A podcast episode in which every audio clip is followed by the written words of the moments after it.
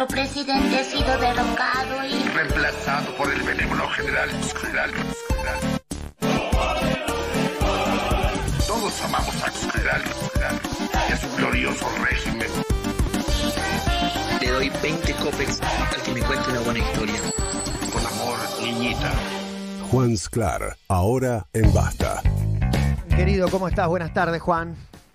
Buenas tardes, Matías, ¿cómo te va? Bien, ¿cómo le va a usted? Eh, bien, bien, por suerte hoy estoy, teniendo, hoy estoy teniendo un buen día.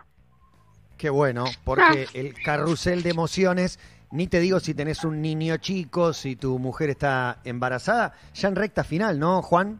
Recta final, tres semanas y cinco días para la cesárea, rezándole a San COVID que no explote el sistema sanitario de acá el 12 de mayo. Wow, y lo que vendrá después, ¿no? Con, con bebé y, y compañía, te, estaremos unos, unos días sin verte, imagino. Sí, supongo que un par de, de columnas no voy a poder hacer porque eh, no- tampoco vamos a tener ayuda, así que... No, no, no, eh, total, estás solo con un nene y, y un bebé y una mujer que también necesita mucha ayuda y asistencia y acompañamiento. Sí, que acaba de ser una, una, una cirugía, una necesaria no deja de ser una operación. Claro. ¿Sí? O sea, que ahí no se puede mover. Hay por lo menos 5 o 6 días que si no, si no, eh, si no hay alguna disposición por la cual alguien pueda venir a ayudarnos, voy a estar solo con todo. Bueno, Y bueno, la Y bueno. realidad de nuestro contador de historias oficial. ¿Con qué nos encontramos hoy, Juan? Bien, hoy vamos a hablar de mi prima, Miki Castellanos Ortiz. Em, nuestros abuelos son hermanos, nuestras madres son primas, es decir que ella y yo somos primos segundos, pero Miki y yo no nos vimos nunca. Y si nos vimos, porque hay tíos que dicen que nos vimos una vez no sé dónde, eh, ni ella ni yo lo recordamos. Es- tiene 28 años y es una mujer trans. Ser trans es difícil ahora, imagínense hace em, 15 años. Miki tiene una historia muy peculiar con respecto a su identidad de género. yo de por sí era como si fuera un personaje andrógino en cierto punto, porque tenía un desarrollo hormonal quizás atípico en el que era más rico en estrógeno y con una testosterona muy baja, entonces era la más petiza de la clase, la más flaca. Era como muy raro para mí estar en un mundo, en un, en un colegio de varones siendo mujer y tratar de expresar algo que me iba a perjudicar porque tenía que además cumplir con las reglas Bien, eh, Miki iba a un colegio de varones, a un colegio católico, eh, y le pregunté cómo hacía para sobrevivir en esa época, cómo hacía para resistir en un ambiente tan hostil. al yo no verbalizar eh, mi identidad de género por miedo eh, y, y trataba de definirme como una persona como asexual pero yo trataba de hacerme como si fuera una meba básicamente como nada sin género sin sexo sin nada. Cosa de que no se me pudiera como agarrar por ningún lado. Bien, esta historia de identidad sexual ahora va a pegar un giro, va a tener un componente extra, yo sé que les va a interesar, que es la clase social. Y por un momento voy a tener que dejar de hablar eh, de Miki, o seguir hablando de Miki, pero también hablar de mí y de mi familia. Porque si bien yo, por un lado, eh, por el lado de mi padre, vengo de judíos comerciantes de Liniers, por el lado de mi madre, vengo de oligarquía terrateniente, católica y conservadora. Algo que eh, quizás nunca dije al aire o nunca eh, charlé con ustedes. En mi familia somos descendientes de Fray Mamerto Esquiu, obispo de Córdoba, defensor de la Constitución de 1853. Mi abuelo, Alberto Federico Cipriano Cairo Elguera, ese es su nombre entero, fue ministro de Salud durante eh, San Luis durante la dictadura de Leonardo y Aramburu, la mal llamada Revolución Libertadora o la Fusiladora, es decir, más gorila no se consigue. Socios del Jockey Club, socios del Ocean Club de Mar del Plata. Mis abuelos además se casaron, eh, mi abuela María Teresa Castellón Sesquiu, en la parroquia del Pilar y la boda salió en la revista El Hogar, que es una especie de revista caras de la época. Eh, todo una boda llena de milicos, curas y jetones en general. Mis tíos se criaban en un departamento en la avenida Alvear y todos fueron a colegios que indican pertenencia a ese mundo. A mí de ese mundo de la oligarquía terrateniente eh, me llegó muy poco. Primero porque no llegó un mango, entonces eh, si no hay plata hay, pocas razones para pertenecer a ese universo. Y también porque ya mi abuela eh, los mandó mucho a cagar, mi abuela muy excéntrica y no estaba para nada a gusto en ese mundo. Mi mamá también, mi mamá odiaba el Jockey Club y todo ese mundillo le causaba bastante rechazo. Mi vieja se hizo echar de todos los colegios. Y eh, entonces ese ambiente, esa ideología me llevó muy debilitada y nunca me empezó. No es que yo quise em, pertenecer o conectar con el mundo de la, la oligarquía terrateniente. Pero, eh, pero a Nicky ese mundo le pesó mucho más, la atravesó mucho más fuertemente. Yo, yo fui al Jean Piaget, después fui al Pellegrini. Mi mamá fumaba porro con las amigas y escuchaba los redondos. Ese es un poco el mundo de la ideología que me atraviesa a mí. A Nicky la mandaron al Jockey Club y la mandaron al San Martín de Tours, que es otro mundo. Ese mundo eh, de la oligarquía católica, aristocracia se puede decir, es homofóbico, es antisemita, es racista y obviamente es transfóbico. Sin embargo, Nicky se sentía de algún modo parte. Yo me refugié muchísimo en el esnovismo, por ejemplo, que inculcan justamente estas familias, porque era lo que tenía para refugiarme en ese mundo. Mi manera de defenderme era refugiarme en lo que significaba mi apellido y lo que la manera mía de hablar y las palabras que se usaban y las que no. Bien, yo sé exactamente a qué se refiere Nicky. Está hablando de cosas que yo escuché, como no se dice rojo, se dice colorado, no se dice cena, se dice comida. Eh, como toda comunidad que tiene su pertenencia y su exclusión, la oligarquía tradicional, católica, terrateniente y conservadora tiene sus marcas de habla que indica que sos una persona de bien y estás adentro, y si no las usas, sos un grasa y estás afuera. Porque este no este mundo no es un solo mundo que se mueve por la plata, de la plata importa, pero es tener apellido, tener buen gusto, tener conexiones. Para esa gente, por ejemplo, Macri es un nuevo rico, y en el fondo lo desprecian.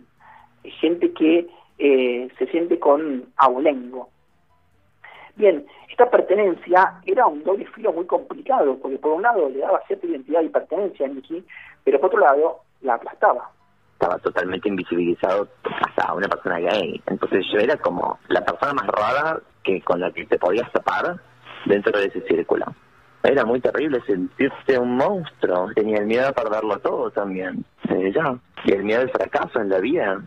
Fue una gran lucha. Yo empecé con ataques de pánico ya a los 13 años. Entonces empecé a ver psiquiatras y psicólogos y básicamente lo que hacían era medicarme, sobremedicarme. Básicamente terminé dopada. Vivía llorando y escuchando música clásica. Estaba tan mal que de repente un psiquiatra sugirió una internación y yo decía, bueno, no tenía un, un inconveniente. Total, yo me sentía muerto en vida. Es decir, era un ambiente que no solo rechazaba su identidad, sino que la trataba como una enfermedad y que tenía como única respuesta a la medicación psiquiátrica. Nicky siempre se interesó en el mundo de la moda y de la belleza, maquilla desde muy chica. Un día arrancó en de trabajos, empezó a laburar en la tele, ganó confianza y empezó a expresar un poco más su identidad de género. Cuando empecé a expresarme más, especialmente en- en- de- desde la ropa, el maquillaje, ya aplicarlo a mí, algo que antes no hacía, empezaron como todos los temas de que no podía salir así, o de que, bueno, muchas cosas mismo, pero no, no solamente en mi familia, sino en la mirada de la afuera, de la gente de mi edificio. Y un día eh, sucede que un familiar cercano de Nicky la ataca físicamente. Se mete en la casa y la intenta cagar a trompadas.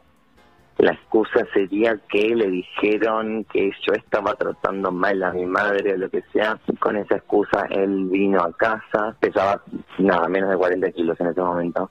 Me rompe de repente en casa y me, me, me, golpeó y sí, y me, me, me dijo, también, también fue un ma- un maltrato verbal, de, transfóbico, homofóbico, eh, etcétera, etcétera. Me traté de defender. Bien, yo conozco a este, familiar que ya pidió que por favor no nombremos, eh, no lo vamos a hacer. eh, no es una, una, una pelea justa entre este hombre eh, alto y atlético y eh, una mujer trans que pesaba menos de 40 kilos en ese momento. Después de este ataque, Nicky intenta suicidarse. Yo siento que mi suicidio fue inducido. Eso es, eso es, ya lo sostengo, lo hablo en terapia. Fue inducido no solamente por mí, sino por el momento también sociocultural que vivía, por cómo me afectó a mí, pero era, no es que yo me traté de matar porque sí, era porque no me deja avanzar. Bien, Nicky obviamente sobrevive a este intento de suicidio y pasa tres meses internada. Pero antes de seguir con su historia, me quiero detener un poquito en este tema. Argentina tiene una tasa de suicidios que, como sabemos, y ya hemos hablado en este programa, duplica a la de los asesinatos, como casi en todo el mundo. El suicidio es un tema gravísimo y entre las personas trans es mucho peor. En Argentina ni siquiera hay datos confiables, pero en Estados Unidos, donde sí tenemos estadísticas, 50% de los varones trans y 30% de las mujeres trans tuvieron un intento de suicidio. Imagínense una mesa con 20 amigos y que 8 hayan intentado matarse. Los medios no hablan del suicidio y cuando lo hablan lo hacen mal. Dan detalles que no tienen que dar y no comunican línea de contención, que no puede hacer ahora. Si está pasando un mal momento, llama al 135. Hablar y comunicarse es la mejor herramienta para salir de un momento así. Pero volvamos a Nikki. Nikki se iba a suicidar, está tres meses internada y durante la internación se entera de que una de sus amigas también había muerto. Es un momento dificilísimo en la vida de Nikki pero ahí, en su momento más oscuro, hace un clic y decide cambiar. Decidí apostar a mí, a ser quien era. Y dije, ¿qué puede ser pero si yo me enfrenté a la muerte y lo superé? Entonces, después de este eh, intento de suicidio, Nicky pega una vuelta, eh, empieza a encarar la vida con otra energía, con otra actitud. Y dentro de las cosas que encara es una cirugía de reasignación de sexo, es decir, decide hacerse una vaginoplastia. En mi caso, mi identidad sexual es, vaginal, siempre lo fue, siempre lo sentía así, como que tenía que ser de esa manera. Esa es la, la, operación que yo me señalaba, una vaginoplastia. Eh, nunca me interesaron ni, ni las lolas, ni nada, ni... Por supuesto que esta, esta operación es, es una intervención complicada y no es, no es fácil de llevar a cabo pasé por muchas instancias hasta que bueno por fin pude y cuando lo hice eh, cuando me cuando me dijeron que iba a ocurrir yo no podía creer. Ahí fue cuando tuve como el primer respiro como que dije voy a voy a vivir bien esta operación es clave en su vida le, le cambia la existencia desconocía el sexo básicamente, no sabía lo que era un orgasmo. Literalmente el quinto día de operarme tuve un orgasmo. Fue una locura, mm, temblé una hora y después como un capítulo bizarro de alguna serie de comedia donde no se dan cuenta y piensan que tienen un infarto. Em, y ahí sí cambió, empecé a vincularme con los hombres de otra manera. No solo cambia su, su vida sexual, su vida amorosa, la vida de Nicky en general mejora mucho desde entonces. Eh, y, siguió mejorando su vida sexual, amorosa, sus amistades, su carrera profesional. En el medio conoce a Martín Churba, a quien reconoce como un amigo y mentor, y hoy Nicky es Relaciones Públicas de Tramando, una de las marcas de diseño más respetadas del país. Y durante toda la entrevista, Nicky nunca dejó de mencionar a las personas con las que pudo hablar, conectar, ser ella misma.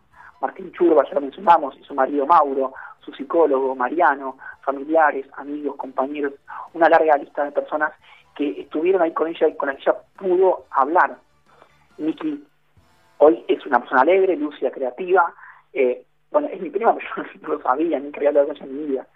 Y además de trabajar en diseño y en moda, escribe, charlamos durante horas y esto que hoy traje es solo un recorte de nuestras conversaciones. Se le escucha bien y es alguien que gusta vivir y que está contenta de estar arriba. Y le pregunté si pudieras, ¿qué le dirías a la Nikki que está a punto de matarse hace unos años?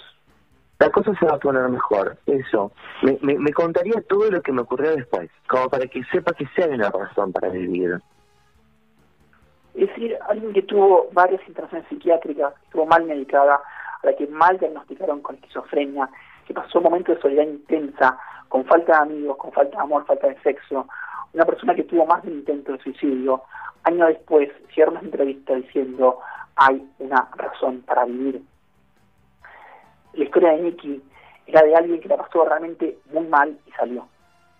Y en muchos sentidos eso resuena con lo que nos está pasando ahora a nosotros.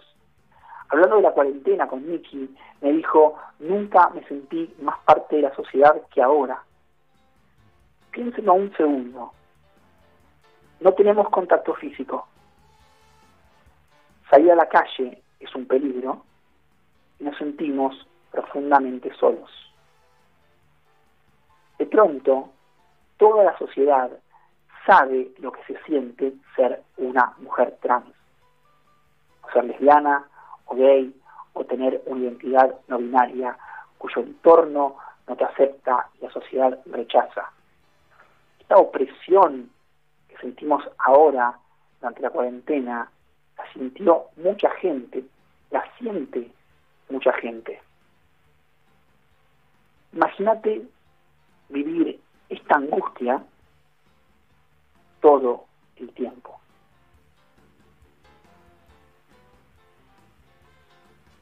Esta fue la historia de mi prima, Vicky Castellanos Ortiz, y sobre esta historia escribí un texto final. La importancia de la salud es indiscutible. Nos estamos enfrentando a la muerte y cuando eso pasa, se hace lo que hay que hacer. Pero la estrategia que hemos elegido para combatir la pandemia tiene costos. Uno de esos costos aparece en todos los medios y preocupa a mucha gente. Nadie quiere que se derrumbe la economía. Sin embargo, hay otro costo, otro peligro, del que nadie dice nada. Nuestra fragilidad emocional.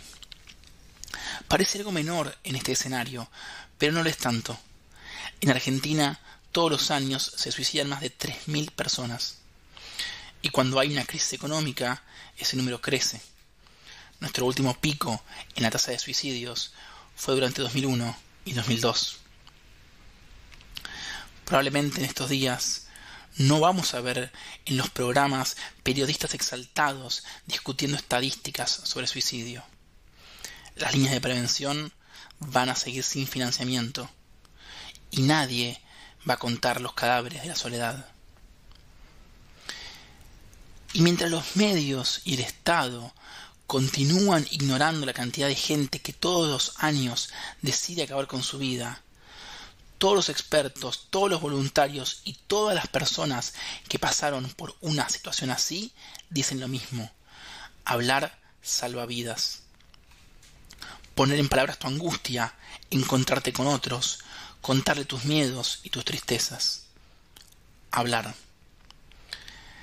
Pero hablar no es preguntar cómo estás, es generar y sostener los vínculos donde se puedan tocar esos temas. Es habilitar las situaciones donde el otro pueda decir lo que realmente siente. El distanciamiento social solo hizo más evidente lo que nos pasa. A veces no le podemos decir lo que pensamos ni siquiera a las personas que viven con nosotros. Quédate en tu casa, lávate las manos y cuando salgas usa barbijo. Pero cuando no puedas dormir, cuando sientas que no aguantas más, cuando la tristeza te aplaste o la angustia te parta al medio, habla.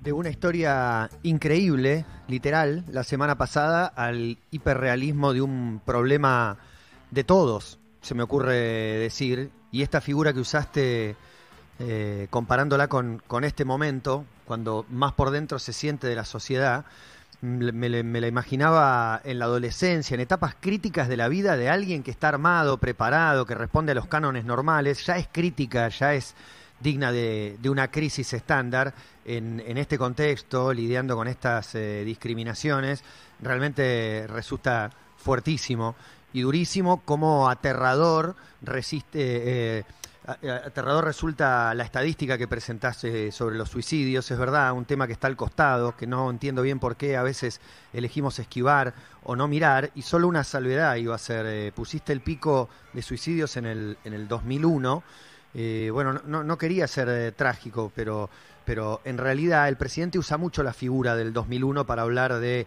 eh, la economía se fundió, pero, pero salimos adelante. Y creo que la diferencia es que eh, el 2001 ahí estaba atrás, cuando había asumido en el año 2003 para gobernar y ahora está hacia adelante, ¿no? Es como estamos yendo hacia una complicación día a día, por lo tanto me parece muy pertinente estar atentos con, esta cifra, con esta estadística. Y lo otro que quiero decir es que eh, me, me, encanta y, y, le agrega algo que le hayas puesto el cuerpo vos, contando una historia familiar y revelando algunos detalles que tal vez ninguno de los que te lee habitualmente se hubiera imaginado.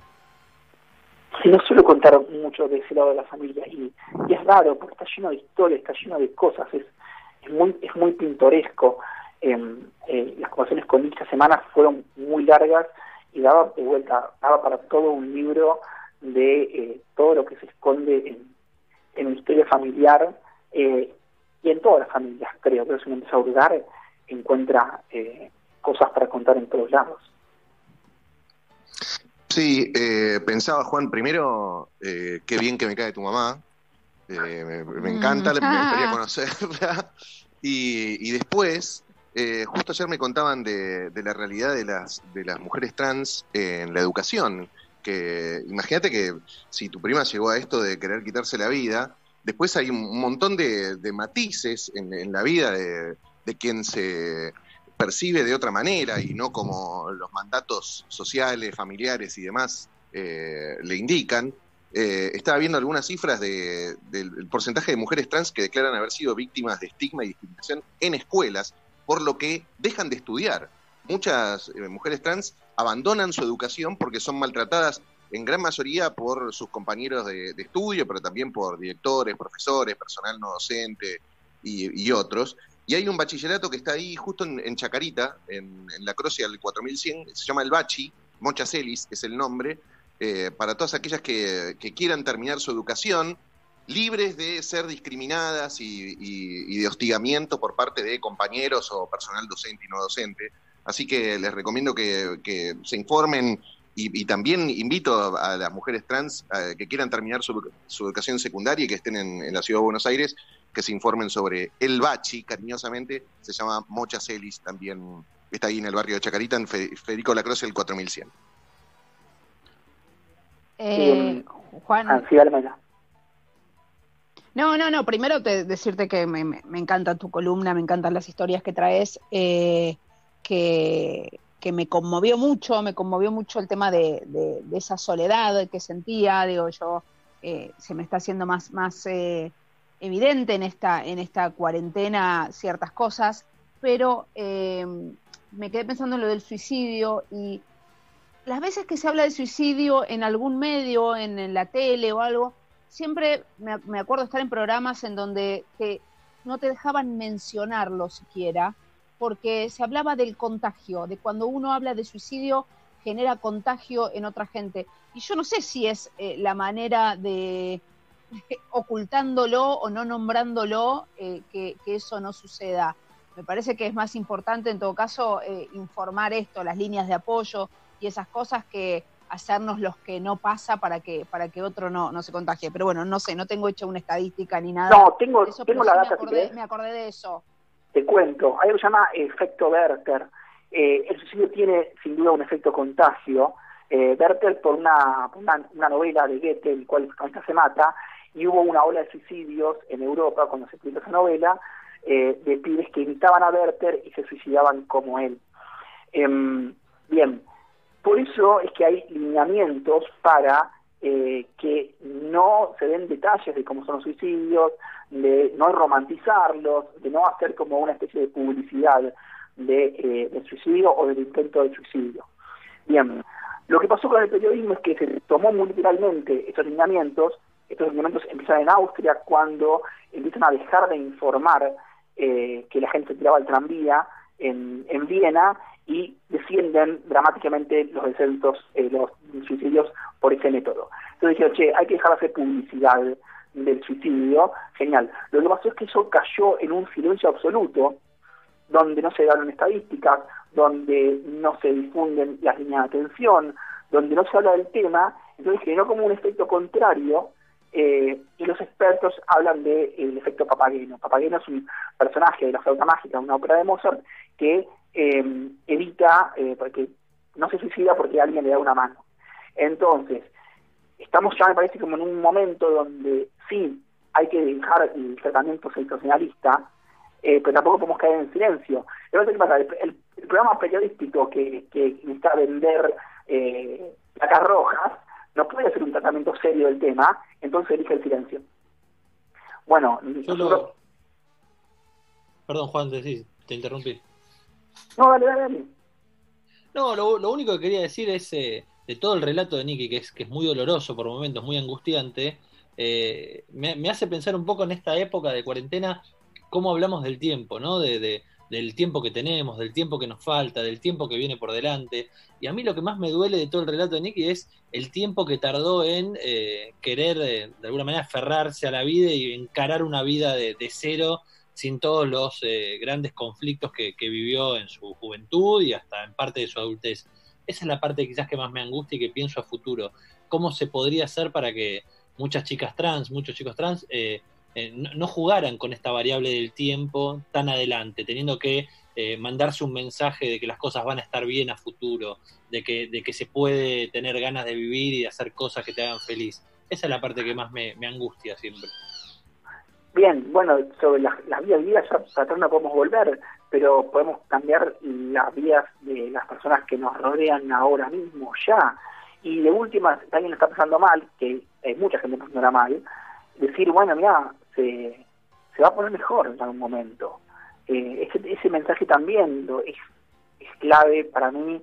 Eh, también eligió también sus palabras con mucho cuidado, decir, che, eh, se sale, como bancala que se sale.